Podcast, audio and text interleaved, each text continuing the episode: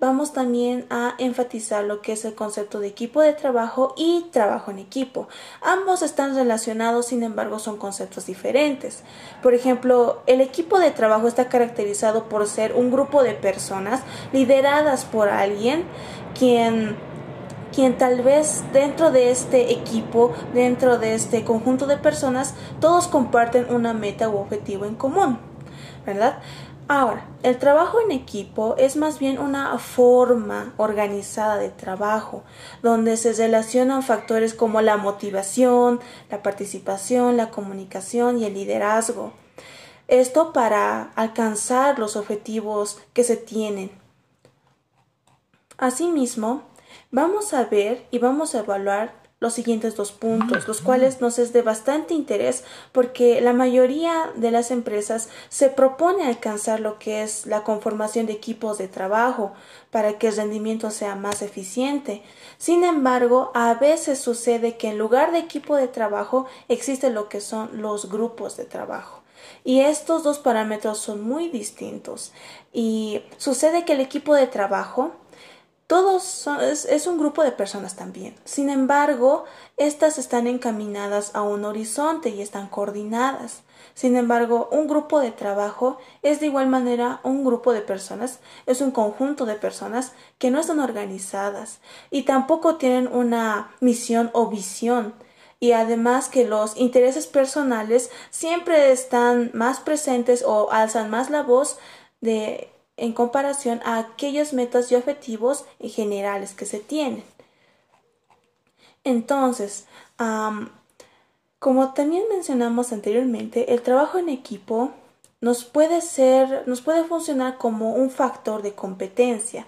Es decir, que una empresa exitosa se va a ver conformada por equipos de trabajo, ya que éstas en sí nos dan una ventaja competitiva al permitir aumentar e incrementar la producción, la invención y el bienestar en el trabajo. Ahora voy a entrar a lo que es el tema de los beneficiarios del proyecto que acabamos de realizar y somos en primer lugar eh, eh, los beneficiados somos nosotros, el grupo, el grupo de talento humano, al ser tal vez partícipes de este proyecto y poder envolvernos en una situación real aplicando lo que son los conceptos que hemos ido aprendiendo durante este último hito. Em, otros beneficiarios son aquellos que con los que estamos trabajando, por ejemplo, con los que estamos con los que estamos trabajando e implementando este proyecto. Ahora, em, la propuesta de nuestro proyecto son los siguientes. Por ejemplo, según los problemas que hemos planteado anteriormente, nosotros proponemos realizar lo siguiente. Ya no se deberá de utilizar más el término de jefe, sino de líder, para ya comenzar a dar más énfasis a este cambio de roles, porque como bien hemos visto, un jefe y un líder no son lo mismo. Y si queremos que tal vez esta empresa continúe creciendo y que también exista un buen control, un buen manejo del personal, exista una buena conformación de equipos de trabajo, necesitamos de buenos líderes y no de jefes. Ahora, cada líder de área, que son cuatro en total, por ejemplo en el caso de la empresa cobertura son cuatro, debe de reunirse con su equipo de trabajo y recopilar propuestas para establecer las metas y objetivos de sus áreas respectivas. Esto aplicando lo que es el liderazgo democrático. Ahora, para posterior a ello necesitamos que todos los líderes se pongan de acuerdo en cuanto a la fijación de las metas y objetivos de la empresa. Para ello podemos realizar lo siguiente, por ejemplo, organizar una junta donde cada líder de área traiga consigo las metas y objetivos de sus áreas y en la junta poder coordinar lo que son las metas y objetivos generales. Por ejemplo, la misión, la visión, objetivos tácticos, entre otros. Asimismo, recomendamos realizar esta junta dentro del horario establecido de trabajo y preferentemente de manera presencial, para que así exista tal vez una comunicación aún más fluida.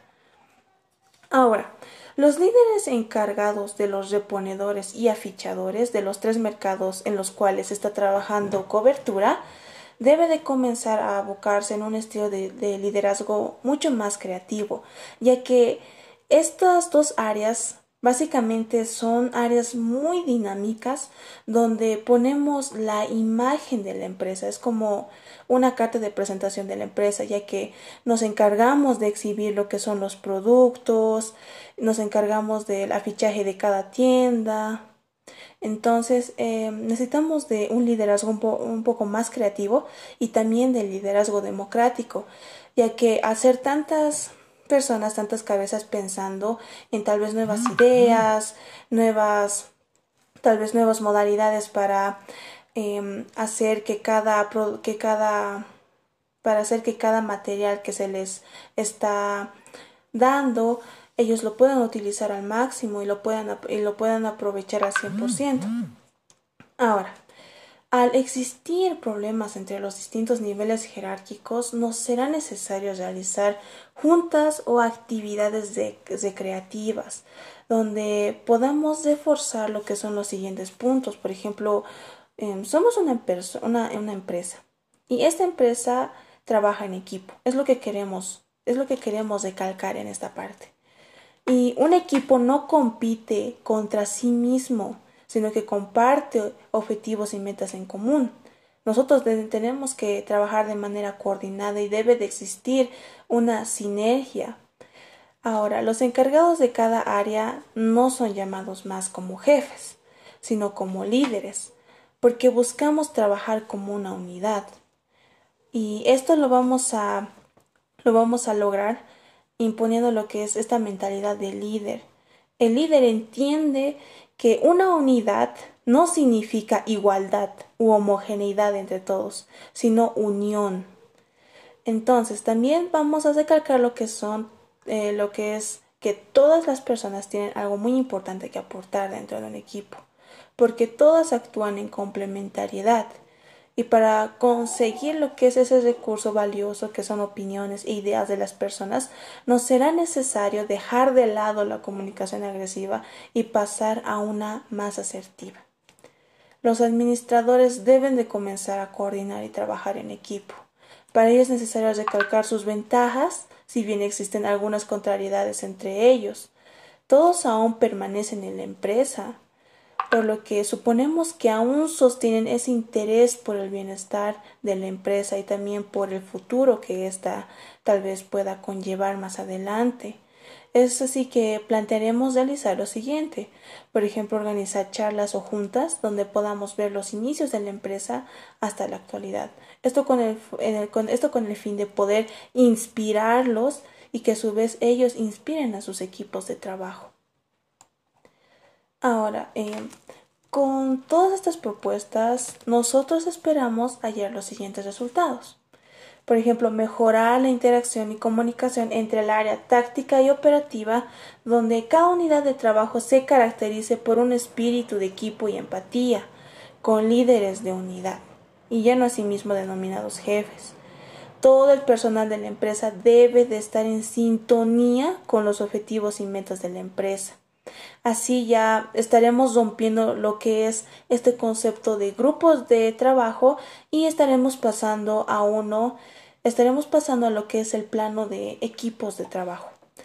Ahora, para mejorar el rendimiento y calidad de los servicios proporcionados de la empresa cobertura, necesitamos la implementación del trabajo en equipo y eh, también eliminar el concepto de grupos de trabajo dentro de la empresa. Con esto podemos tal vez ya llegar a, una conclusión. Si bien antes tal vez se fomentaba de alguna manera lo que es la individualidad entre todos los miembros de un equipo, entre todos los miembros de la empresa y se dejaba de lado lo que son los equipos de trabajo, ahora esperamos que, que con estas propuestas que hemos que hemos planteado anteriormente con nuestro equipo se hallen tal vez eh, solución a estos distintos problemas y que podamos dar a entender que se puede lograr mejores resultados si los miembros de un grupo de trabajo funcionan como engranajes de una misma máquina. Entre todos se puede alcanzar los objetivos individuales y colectivos. En todo grupo de trabajo se necesita un líder que guíe a los miembros del grupo para que ésta ya pase a ser conocida como un equipo de trabajo. Ahora, Nosotros hacemos énfasis tanto a los líderes y al equipo de trabajo porque son dos factores que deben de trabajar de manera conjunta. De lo contrario, un líder no puede existir sin su equipo de trabajo y un equipo de trabajo no puede seguir adelante sin un líder. Entonces, por ello que sostenemos ambos conceptos. Entonces, em, es con esto que damos finalizado lo que es nuestra exposición, licenciada, y muchas gracias por la atención.